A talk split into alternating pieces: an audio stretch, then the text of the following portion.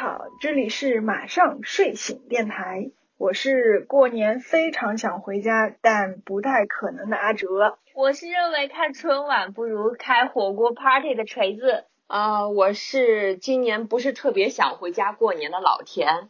好嘞，我们预告了两波，电台终于要开始录制第一期啦！鼓掌鼓掌，自行鼓掌。我我觉得我们说终于也有点过分哈，因为毕竟我撺掇你俩跟我一起做节目，其实也就是一周前的事儿了。没错，就七天以前，正正好好上周六我给老天打电话。是深夜深夜深聊。对，你们俩是深夜聊的。对于我来说 是个下午。对，对于我来说是凌晨两点吧。Oh my god！你怎么凌晨两点没睡觉？不过我觉得就是感觉这一周啊，其实也就七天，感觉干了好多事儿啊，选选那个名字，然后设计 logo，找片头片尾，我觉得就是各种忙，各种准备，感觉过了好久。感谢大家对我们那个 logo 投票的支持，我觉得发动了好多好久没有联系的人。是的，是的，我这边也是收集了好多建议，结果就是选出来的冠军回炉重造。没错。我看你们俩也挺忙的呀，就是感觉有时候我在群里面说话，你们也不回消息，是不是因为马上要过年了，公司要交年终总结了呀？啊，老天，你回答这个问题。老天，你来回答。这是一个灵魂拷问呀，就是因为我觉得，就是你每次就是结束工作以后，然后发在群里的一些信息，好像就是给我们一个最终的一个工作的一个小的一个结语吧。我一般都是哦。今天工作，嗯，又推进了一步，就感觉好像看过以后觉得 OK 挺好的，所以用意识回复了阿哲，我们经常这样。对对，所以你今天在群里问说觉得嗯，感觉好像少点东西，然后我就瞬间感觉到那应该是少了一个回复吧。说到这儿，就是就以我为例，我是。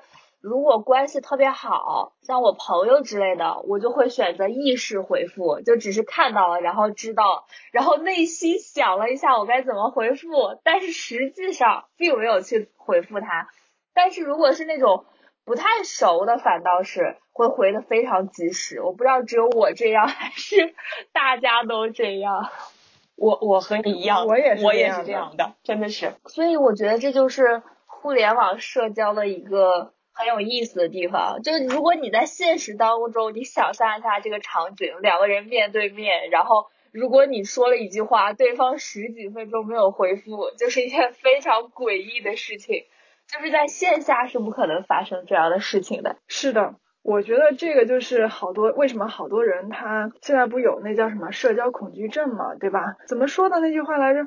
能不见面就打电话，能不接电话就不接电话。能微信文字就微信文字，没错，就是好多人现在就社交恐惧。是的，是的。因为我前两天还看到那个报道嘛，就是因为最近就是马上春节了嘛，所以就又又有好多比较。热衷于讨论年轻人话题的这种这些这些微信公众号，他就又开始发推送，就是说，哎，过年大家要聚在一起，社交恐惧症，就不想要回家，就不想就想一个人待着。然后正好就说到，就是嗯，最近应该是今年吧，因为疫情的原因嘛，好多地方就是提倡了这个叫什么？我今天看到这个词儿了，说真话，就是就地过年，是不是？没错。国内的一个情形是这样的，但是好多我看好多年轻人其实也没有这个就地过年的时候吧，嗯，好像就是对过年这种习俗聚在一起，亲戚朋友们来来往往的这些习俗都挺反感的，哎，一让你就地过年了，倒是也是怎么说哀声一片。没错，不管怎么样，大家都好像有点不顺自己的意。对，因为我也是前两天，然后关注一个自媒体人，然后他发了一个信息，就说。好像现在你对年轻人来说，过年是一种能力吧？像我，我现在北漂，然后你平时的话，你像我刚才我们我和锤子也是，就说这个整体到了年底之前，这个工作整体会很忙，然后想着是春节回家会是一种很放松的一个状态，但是。实际情况往往是事与愿违。因为你你回家七天的一个时间，你要和家人去团聚，然后就是不可避免的，然后有一些很近亲近的一些亲属呀，去交流你的呃生活状态呀，你的工作状态呀。你没结婚的会问你啊，准备什么时候结婚呀？然后再去问你的收入状况呀，就是整个的一个感觉回家会是一种呃受盘问，然后有有点煎熬的一个状态。所以就是。我前几年就以我个人的一个情况，我前几年好像，嗯，这种就是抗拒回家或者不想回家过年的这种状态还比较少，但是也特别奇怪，今天就是，呃，正好赶上这个整体的一个，也不叫国家调控吧，就是整体的一个形势吧，好像给你一个机会，说让你有这样的一个机会，有可能不去回家过年，内心有点小小小激动或者是小开心。但是表面上呢，还不能表露的过过分明显，因为家里人父母天天 天天都在天天都在询问我的这个过年回家的一个计划。今天下午也特别有意思，我我父母就很着急的给我发条那个信息说，哎，那个小区里头在统计说过年回家的那个子女回家的一个计划，你赶快把你的那个身份证号发过来。然后我就特别迅速的回过去了，我说啊，我说在统计啊，我说哎，我也迫不及待，有点想回去，但是其实。这是我对，这是我表达上去安慰我父母的一个一个一个言是吧？但其实内心还是想着，嗯，估计过段时间真的是也也不一定能回去。对，反正现在就是就是今年有个特殊的情况，然后呃这种的呃你你不太就是于我自身而言，你不太想回家的这个意愿稍稍有点凸显出来。我之前是没有没有过这样的一个感觉的。对对，在没有对比之下，没有发现这个事情。是的，是的。哎，我确确定那个老田他是飘着的，锤子我我现在暂时有点不确定，你你是也是飘着的？我没有，我现在没有。你现在没，你就是在那个家乡工作。对，没错。啊，那对于你来说，其实没有这个困困扰。是。所以说，我已经大概两三年春节没有在家过了。我呃，有一年是自己去了。尼泊尔，然后去年是带着爸妈一起去了泰国，然后就是很神奇的是，我们回来的第二天，然后社区因为疫情开始整体呃封锁起来，就是街道封锁各方面，所以就还遇上这个事儿，觉得很神奇吧。哎，那你们正好那个时候就是国内疫情刚起来的时候，那会儿我记得，就我是春节后飞的荷兰嘛，所以我知道那会儿其实对飞机是挺敏感的，因为好多就是说，哎呀，就是疫情地区。来的那个同胞，他就要一起飞飞回来啊！你那会儿有有这个问题了吗？我们去的时候，因为国内疫情还没有说，因为只是说湖北武汉比较严重，所以去的时候基本上没有什么影响。然后当时在泰国的时候，然后有了解到呃一些国内的信息，包括泰国人已经开始叫这个病毒叫武汉肺炎了，而且大家都是以一种怎么说？也不能说是看热闹吧，就是一种感觉是旁观这个事情的角度来说这个问题，然后就随着逐渐严重，包括这个疫情的全国性大范围扩散，然后大家明白这个事情的严重性，然后尤其是很多年纪大一点的人就会比较担心回去会不会受到什么影响。我们当时回去的时候，呃，泰国机场就有开始。排查就是武汉，尤其是湖北，呃，户籍的人。嗯，其实有些我们就当时遇到同飞机一个女生，她身份证是武汉的，但是她本人是在北京工作，所以她基本上也就一年没有回武汉了。可是因为她身份证是武汉的问题，当时上飞机就遇到了一些麻烦，好像最后当时是。呃，下一个航班才可以接收他吧。当时反正他是我没上我们这个航班的，就耽搁了，所以感觉还影 还是受影响的。对，就是可能这个就是呃，就像最初预测的一样吧，就是你看冬天它天气冷，就是对这个病毒是有一些不能说是优待吧，就是适生环境吧。所以你看今年今年现在这不又起来了吗？嗯，我不是刚在那个片头的时候说我是非常想回家，但是我不太可能的阿哲吗？嗯，也是因为这个原因，现在。我上周看到的新闻，荷兰现在还是双阴证明。嗯。回国的时候要你你需要提供那个两份阴性，一份是就是相当于说就是你的核酸检测，嗯。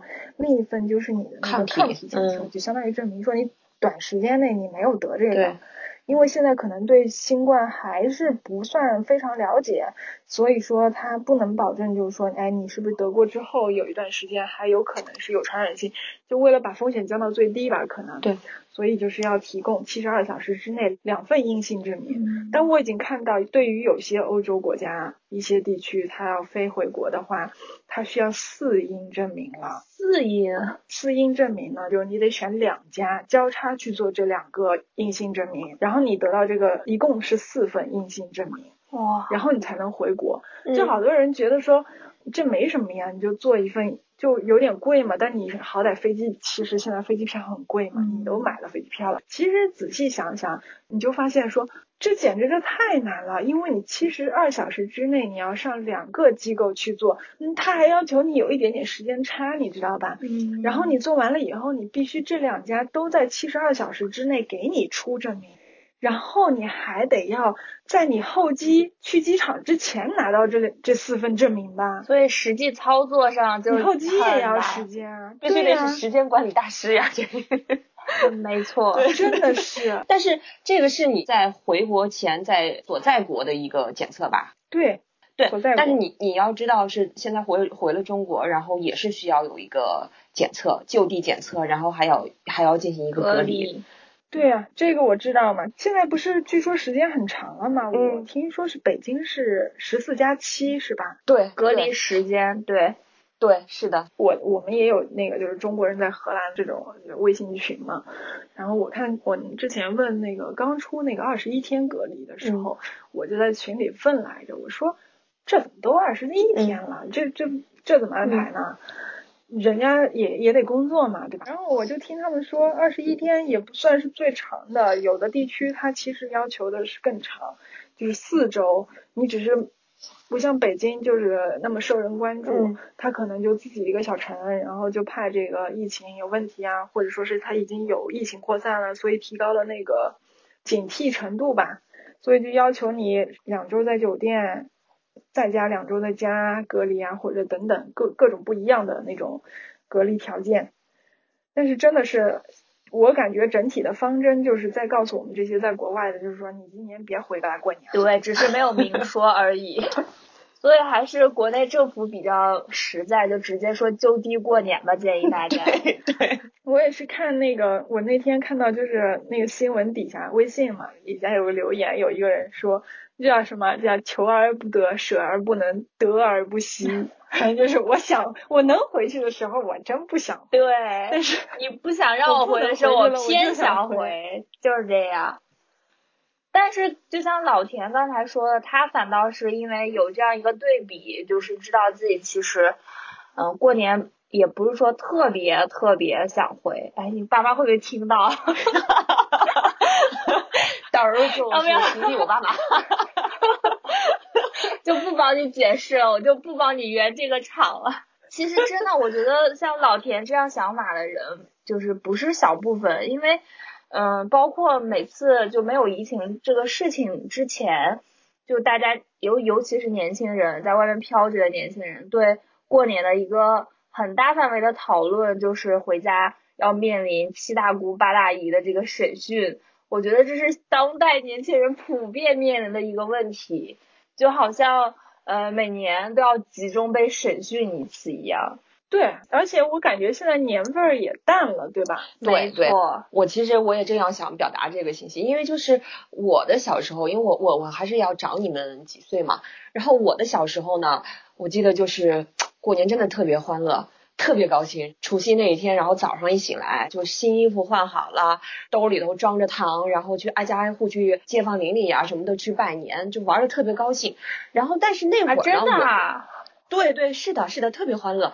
呃，到了晚上，就是夜色降下来的时候呢，我记得我就当时就是，呃，是我的我的外公呀，还是我的爸爸呀，就给我做了一盏小灯笼。特别漂亮的小灯笼，就是拿那种的铁皮那种材料，还有那种玻璃，就是镶了一个小灯笼，然后我就特别开心，一到了晚上就要提着小灯笼，然后去找小伙伴玩，对，所以那个记忆特别深刻。哇，你描述的这个场面也太美了，对，很有画面感，就是因为因为是一直深深的就是印在脑海里头那个印象，所以其实其实我我现在就一说那个画面，我都能想起，就是当时是一个一个什么样的一个场景，什么样的一个情景，就很开心。但是呢。我当时我那个年纪，其实我的父母呢，正好经历是我现在这样一个年纪。可是我的印象中就觉得，好像他们对年的这个感觉呢，也不是说特别期待。他们怎么说呢？不是说特别期待，或者是说带了几分其他的意味在里头，会感觉好像，哎，呃，又是一年，好像这个整个就是年岁也又又增加一岁。这个对家庭的一个投入呀，或者工工作上的一个精进呀，我觉得就是成年人的一个，就是他们有自己的烦恼吧。相反，就是小孩子你是无忧无虑的，你你就是除了就是说，哎，我去去玩儿，去那个拿零食，去吃糖，我好像就没有其他的一个一个概念在在这个脑海里头了。所以好像。反过来，我现在到我这个年纪，我好像就是虽然我没有，我还没有成家，没有没有怎么样，但是我好像就是经历着我父母当年的那个那个年岁所经历的，好像那一切，好像是有些压力，但不光是说就是哎回去亲戚要要去和你去聊天呀，或者 而且你不想聊的，你这个说法真的挺有意思。对，我也觉得，我之前从来没有这样想过，我只是觉得年味儿变淡了，但是没有想到是。就是跟年龄也有关系，但是你这么一说，我觉得很有道理。我觉得这是一一代人和一代人之间的差别。对，就是这个一代一代的变化吧，因为就是社会变了，然后发展了，然后对整个社会环境啊什么，每一代人都有每一代人的个性。你这么一说，我突然觉得其实真的还是有这个年纪。年纪这一层的这个因素在里头，因为我们我们一代一代就像就像我们刚才说的，就是说有特殊性在里头，但其实还是有一定的共性在里头。对，你这个就是年龄的一个共性，其实就是呃就是就是一个基础吧。我觉得就不管任何的一个社会环境，因为你在这个年龄呃你所经历的一个呃你的整体的一个人生的一个轨迹也好什么的一个安排也好，其实还是大致上是相同的，所以。刚才我们聊的时候，我突然感受到我小时候的那种很单纯、很简单的快乐，然后再对比，好像我当时我我父母的那个那个那个年纪，他们对这个过节的一个感受，再对比过来，好像和我现在的感受似乎也差不多，但是有可能我是在他们基础上还有一些。额外的一些说不清楚的一些，那那肯定的。我觉我觉得刚刚老钱说的那个，就是你可能比当初父母在你这个年纪的时候，更多的这一份抗拒或者说是烦恼，它可能来源于就是当初呃父母还在咱们这个年纪的时候，他在对待这件事情的上选择没有你这么多。对，我觉得这个应该是一个一个主要的主要的一个原因吧。对，像是过年的一些习俗上也其实也是这样的。以前好像就是一个是社会社会习俗上的一个约束，加上没有这么宽阔的一些就是过年上的选择，就导致你说你好像过年就必须就是除夕的时候干这些事儿，在没有那么多选择和就是习俗的一些惯性还在的时候，我们就会去在这些特定的时间点就没有任何其他多余选择的去做一些事情，顺便就是加强了这个习俗。换句话说，在过年的时候的这个习俗呢，就是我们所谓的这个年味儿了。慢慢的，随着时代的发展，社会我们接触到的见识也越来越多了，科技也越来越发达了。你有手机了，你就开始在过年的时候时时刻刻的拿着手机跟你的朋友沟通。对。对吧？然后以前可能有一段时有那么一段时间，还是就是过年的时候，就是大家嗯不能聚在一起的那些亲戚朋友，可能会关系好的会打电话呀。是。现在其实也也已经没有这一步了。对。就变成手机上、微信上咱们交流一下。然后包括包括刚刚锤子刚刚讲的，去年他们出去旅游了，其实这个也是不考虑疫情的这现在这个情况的话。过年出去旅游也是现在很多人的一个选择，对，而且是一个很不错的选择。没错，但是但是同样的就是说，你说一般就是你们一家人出去旅行了，或者甚至有的我认识的朋友他就自己出去旅行了，比如说锤子，有一年他就自己去尼泊尔了嘛，刚不说了吗？对，就他自己出去旅行了，但是他家里面人还在还在家乡呢。那你一家人出去了，你你就会有一些就是过年的时候会聚在一起的亲戚朋友，他依然在家乡，这就是带来的一些变化。所谓这些选择，他就把这个年味儿给稀释了。没错，稀释这个词用的很准确。哎，锤子，我我我特别想了解一下，就是呃，你和你和家人去年那个在在泰国是在泰国吧？对，过年的时候，这个计划是你你提议的呢，还是你爸妈然后一起来那个什么的？因为我基本上。呃，确定下来，如果没什么大问题，我过年肯定是不在家的，因为好不容易有这么长的假期可以自己支配。然后我爸妈就说：“你既然这样，为什么不带着我们一起呢？”我想也是，就是有多带家长一起出去旅行的机会也是蛮好的。然后尤其是过年这样一个比较。重大的节日吧，在精神上来说是一个比较需要团圆的时刻，所以我们就一起去了。所以应该是两方都有这个意见所在吧？对对。那还是蛮好的，就是我我我因为想就是其实我我也之前是有过这种的提议，就是和我父母说一起去旅行啊什么的。但是因为阿哲刚才讲到，就是说有一些传统的习俗，在我父母那一端好像还是比较看重的，他就觉得哎过年就是一定要是在在家团团圆圆的，所以就是这个计划是一直没有成型的。但是我我想着就是如果说今年不回家，但是明年过年是不是可以带着我爸妈一起出去？我觉得这个是一个很好的一个春节的一个安排吧，前提是疫情可控，是疫情的，对对对，真的是谁也说不准。是的，是的。我今天还发出一个巨大的感慨，说疫情什么时候是个头？因为感觉就是这个事情已经变成了基本上可以说是每个人日常生活就是随时随地会被提起来的一个存在。所有人头顶的一个共同话题，就从小到大没有这样一个事件可以联系到，就不能说全国，甚至全世界每个人的头顶上，我觉得很不可思议。其实你说到这个，我我还那我就想起那天我在说，好多朋友知道我是推广环保主义嘛，嗯，我总说嘛，就有一个消极的想法，就是觉得在五十年内世界末日就。就要开始的，嗯，就会有很多灾难。其实有些灾难，有一些你可能暂时还没有特别切肤的感受的一些变化，包括冰川融化呀，然后全球变暖呀，这些紫外线的问题呀等等，空气污染等等。但是我的意思就是说，五十年内。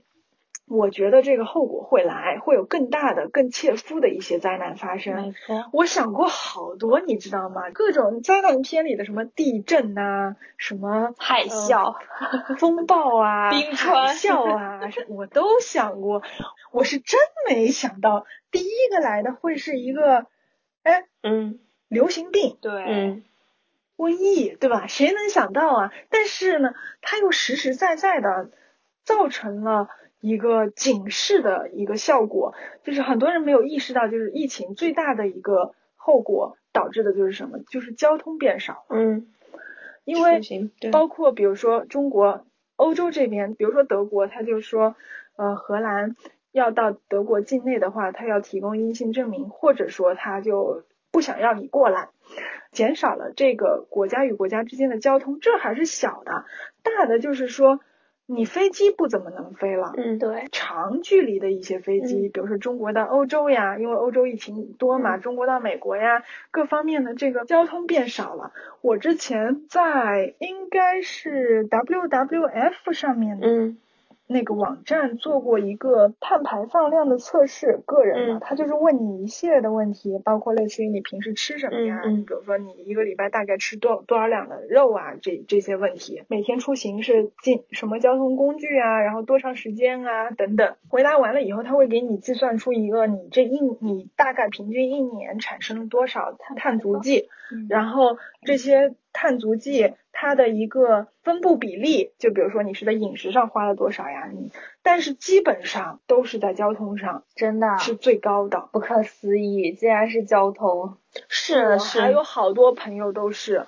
尤其是像我们这些，如果你是呃在国外啊，或者说异地，就是比如你飘着呢，你就但凡你回，你就要坐飞机、坐火车，还有你现在滴滴。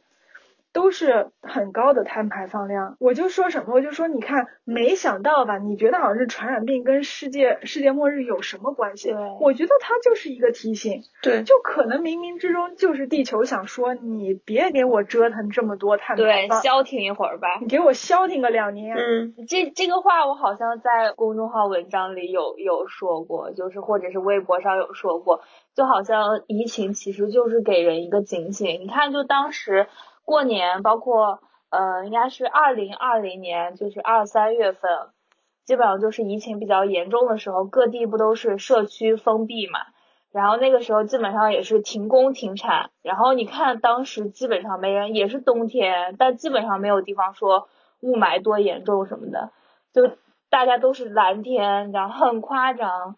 就是包括我们过年的时候禁放鞭炮，其实也都一个道理嘛。但是其实就是关于环保这个话题，我觉得国内一直是没有人或者是组织去刻意提这个事情。大环境还是要促进经济生产，尤其是就比如疫情的时候，大家最关心的时候，最关心的事情就是什么时候能够复工复产。这这真的不是中国一个国家，它但凡是一个就是经济体或者说是一个国家，它是一个政体，嗯，那个词我也不是很确定了，它就会为这方面去优先考虑。最近就是我欧洲这边也不是特别稳定，就昨天下午一点多的时候，荷兰这边呃首相突然宣布辞职了，整个内阁就解散了，就发生了这这么大的事儿。然后同时昨天呢，比利时那边发生了暴动。那我们也不太不不要多提一些那个 新闻的事儿，对吧？我想说的就是，如果你的经济不发展，如果没有办法复工，那这种情况下失业率那么高，失业率高了以后，社会就不稳定，犯罪率就高了。所以，他但凡是一个政府，他就肯定会是要往这方面去努力。其实你刚才有提到这个。呃，各国这个封锁，包括交通的减少，其实从政治上来说，它就是最近几年感觉民族主义这个重新卷土重来，而且感觉全国这个去全球化形势其实还是很明显的。是的，就感觉正好和这个疫情不知道是重叠，还是因为疫情加剧了，反正这个民族主义是非常凸显的，我感觉。没错，没错，这个真的是就是二零二零年，这其实之前就有，之前你从服饰这一块，你就能够很明确的感受到了国货，对国货来潮，对吧？对，那个词儿叫去年这一年的情况下，因为中国把疫情控制的比较好，所以整个年轻这一代他的一个民族主义高涨，好多地方都是就是在说这个话题嘛，就是。因为以前可能会有好多贸易上的，可能会有好多就是，比如说欧洲呀，比如说日本啊，有些东西它就是一个质量保证。但是经过了这一年中国的一个表现，它就是一个证明。你看，就是这场战争，这场疫情，各打各的战争，谁做的最好？就是我们。对，没错，我们可以硬气。是的，是的，这一年真的就是，虽然确实说这个情况的确是。呃，还是比较让人就是内心比较难过吧，因为确实一开始的时候还是有一些人为这个事情还是付出了生命也好呀，或者怎么怎么样。但是总之就是这一年整个国家都挺过来了，而且是一个困难，也是一个民族的一精神一个凝聚的一年吧。因为我也是前几天，然后是在那个平台上然后看一个信息，好像是说 BBC 记者经过这一年疫情的一个发展，然后在零。二零年年初的时候去采访，在北京哪条街上，然后去去去做采访的时候，那是整整个一条街都是一个闭门的一个状态嘛。然后后来隔时隔一年之后，他们要去再去回看，说是啊，那过了一年之后，这个国家的整整体情况是怎么样的？然后就还是回到这个。同样一条街上，然后所有的店都开了，而且也他就是呃随机采访，然后店家呀或者什么，非常硬气。然后有一个女女店主说说我们这是中国呀，我们这就是国家的整个这个整体管控，然后我们整个人民那个团结，然后我们现在扛过来了，特别的有底气，底气十足的。虽然是很平凡的一个表达，但是我那刻看到了以后，我我内心还是也是感觉是很有力量的一种一种心情吧。我觉得这一年确实是是给我这样一个一个体验吧。对对，阿哲刚才要说什么？我刚想问个事儿，就是说这这不马上过年嘛，嗯你们对新年有憧憬吗？怎么说呢？就是我刚才还是说，就是我们说那个，就是年年味儿就越来越淡了。有可能我觉得现在过年过春节的意义对我而言，放假。对，就是放假的一个，让我可以有一个时间稍微和呃工作做一个隔断的一个那什么，所以好像我也并没有特别特别的对春节有很美好的向往呀什么的，所以我觉得就是那个是一个只是一个时间上的一个概念，好像那个节日的意义对我而言并不是特别的明显。我是这样的，我就是正好，因为我今年春节不打算回国嘛，嗯。就是元旦那个跨年，对于我来说就是挺有仪式感的，因为我今年不是在荷兰家庭里面过年嘛，那就是他们的春节呀，嗯嗯。所以他们就是会有这个仪式感嘛，吃饭吃完了以后有一些特定的那个食食品，就跟我们各个地方一样，嗯。然后到零点前十分钟，然后家里面就开始准备香槟，就是你愿意喝不愿意喝，反正就是你有一个杯子。对到了零点以后，就大家就举着那个香槟，然后互相互是对碰杯对方说就是 Happy New Year 呀，然后就把那个香槟给喝了。最有意思的是什么？就是我这个人就是不太喜欢在注册各种东西的时候写我自己的真实生日，所以我在几乎所有的网站上。呃，申请一月一号，账户的时候写的都是一月一号，结果呢，哎，我不是玩那个动物森友会嘛，他那个游戏呢，就是会给你过生日。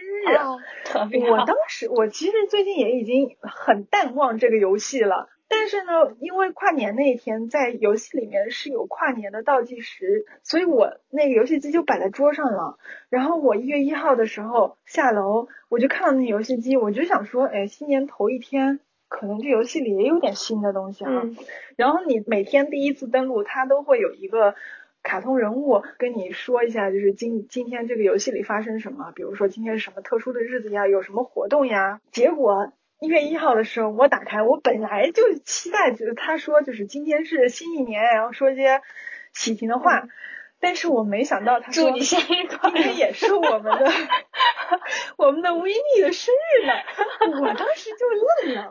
然 后你怎么知道我要重生？我当时真没有重生这这个心情，我就是愣了。嗯，然后他他播报完了以后，你就从自己屋子里出来嘛。过生日那一天呢，就是你一从屋子里出来，就有个小动物就过来跟你说：“你跟我来，有个秘密活动等着你。”哇哦然后就把你带到他屋子里，然后就给你办 party。哇哦，哇哦，真的是，我当时那个在那个小动物那屋子里面过完了生日，出来以后，我当时就是就是跟你刚刚锤子刚刚说的那个两字儿，那个心情就是重生，哇哦，好有仪式感，你知道吗？就是我脑海中的那个画面，就是阿哲懵懵的睡眼惺忪进入那个 party，然后非常兴奋的重生般的出来，就很有意思。呃，你描述也很有意思，真的。那我就想说什么，我刚刚就问你们有没有憧憬，就是我就是想表达这份感觉。我觉得我也已经好久，不管是跨年也好，春节也好，好几年在这个时间点上并没有憧憬的感觉了。对，可能今年我也是，就是因为去年过得比较零散或者说是乱吧，没有以前工作的时候那么有组织、有计划的过完了这一年，所以我有好多需要总结的，所以我就做了年度总结嘛，然后又做了新年计划，都做的比较完整，然后再加上就是过年给我来了这么一遭，我就觉得，哎，那个憧憬的感觉它就又回来了。我就是又对这一年就是感觉好像是有目标、或者说是就是你好像在这一天你就焕然一新，对，有一个起点的感觉。嗯，对可以。我觉得在国内可能可能也是因为这个跨年和春节这一个是老牌的一个节点，一个是新生的一个节点，再加上很多公司它会有这个财政年的问题，所以两个节日摆在那里，它就相互稀释了。没错，其实联系到刚才就是阿哲说的年味儿被稀释这个话题，其实我觉得跟现在我们在讨论的这个新年的憧憬是有一定关系的，就是它是不冲突的，年味儿冲淡，然后也包括我们对新年的一些憧憬的一些冲淡。就像其实我对于这种时间节点来说，呃，也没有什么所谓的仪式感。就是我更多的时候，比如说对自己有一个重新的规划或者是计划，是相对比较个人的。比如说某一天遇到了一些什么事情，然后我会想要作为 重新开始一下之类的，但是不会因为根据这个春节或者元旦的时间点来对自己有所调整。然后我觉得阿哲刚才说的这个他的这个 restart，碰巧遇到元旦这个，其实。并不一定是一个巧合，它反倒有可能就是最开始人们对于春节或者元旦这些一些节点上一种仪式感刚开始有的一些意义。我们就是因为这些季节的更换，或者是地球公转了一周呀，然后我们给自己一个机会重新开始，这样挺好的。但是好像大家现在都没有太利用好这个机会吧？对。我觉得慢慢的可能也还是会回来的，嗯，很多事情都是这样。好，那我们也时间差不多了，我觉得这个结尾 立意升高，所以，鼓掌鼓掌鼓掌鼓掌。最后呢，就是我们还要给大家推荐一首歌嘛。这首歌表达了，表达了，这首歌表达了锤子对于过年的感受。我以为你要说什么高大上的，我也，结果是我。All right，我就我吧。锤子一想到过年就想到了这首歌，特别好。那么这首歌是什么呢？旅行团的永远都会在，送给大家。哎，希望我们马上睡醒电台，我们仨，嗯，从今天开始。永远都会在。好嘞，好的，就这样了。再见。好嘞，好嘞，拜拜。下期见，下期见。山河四海，起伏不定，总是看不到头。我欲乘风，浪迹远方，因为我并不平凡普通。忙忙碌碌，反反复复，那是我的言不由衷。勇敢为你无畏的走。白日梦，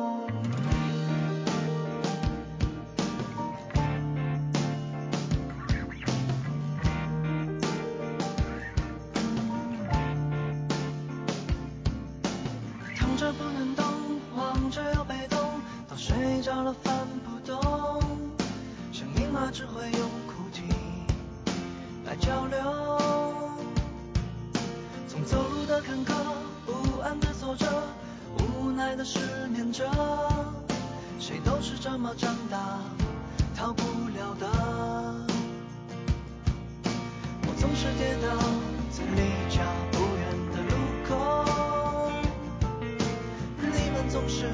只疲倦把手好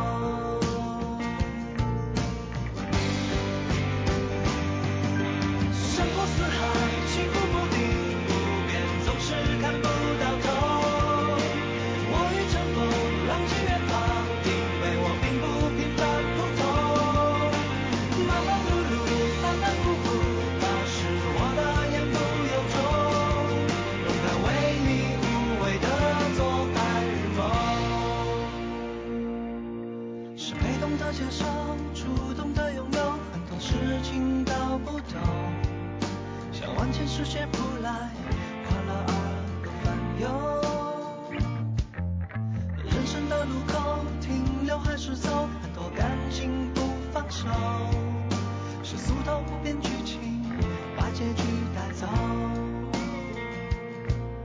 不知道走多少数不清的春秋。